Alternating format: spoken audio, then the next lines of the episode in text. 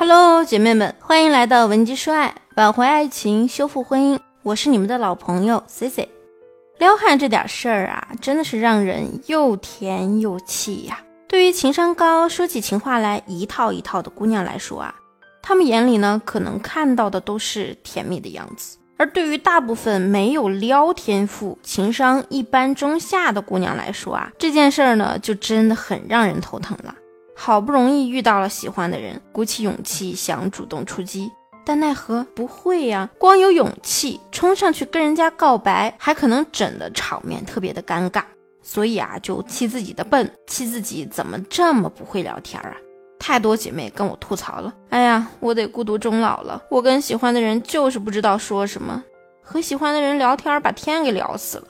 哎，老师啊，我想了一下，我这么没情趣，我自己都不喜欢我自己，还怎么让男人喜欢我啊？等等等等，很多时候呢，我接触到的一些想要去撩汉啊、脱单的女性啊，其实都伴随着一种很消极、很不自信的状态。即便说她告诉我她有一个喜欢的目标了，想要我们去帮她撩，也是那种把事儿丢给我们处理的感觉。可能你说了，既然我们就是做这个工作的，那把这事儿丢给我们不是应该的吗？其实不然啊。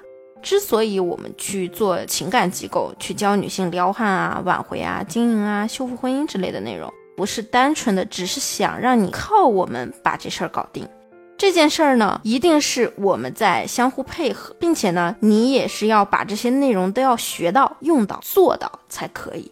这也是我们职责所在，这才是最好的合作。如果你真的想去搞定你喜欢的人啊，不要那么的消极负面。你要相信你 OK，你可以。你想要的幸福呢，必须经过你自己去争取。我们再说回来啊，我今天的目的呢，是想教会你撩，还是我们之前说的傻瓜式操作？一些攻心啊，或者是高阶的技巧啊，也不是我一句两句就能在这个音频里都通通教会你的。所以今天我还是着重以听完就能上手的基础去讲，简单有效，快准狠。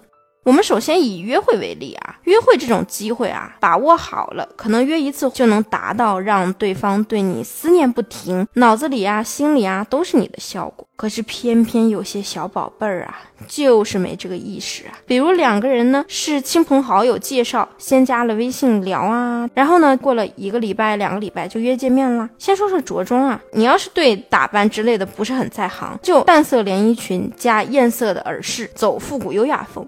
或者呢，短上衣加浅色牛仔裤，走休闲大气风。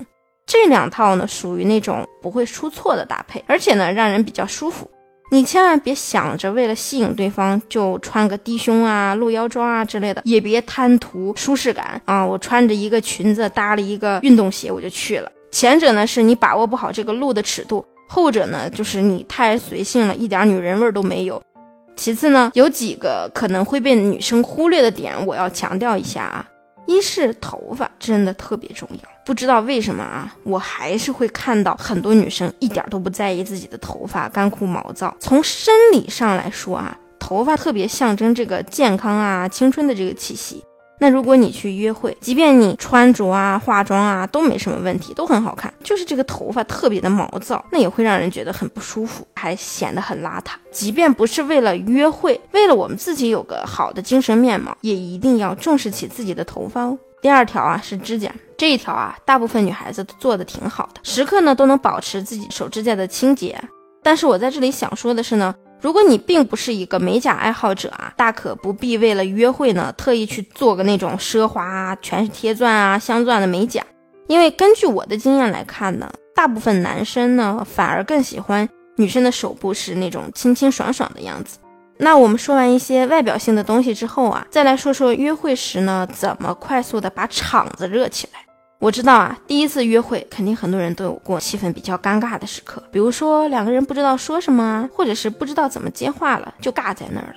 这样其实就挺不利于之后的关系发展的，很可能呢会造成一些误会，比如男生以为，哎，你是不是对他不满意啊，所以你才闷闷不乐的。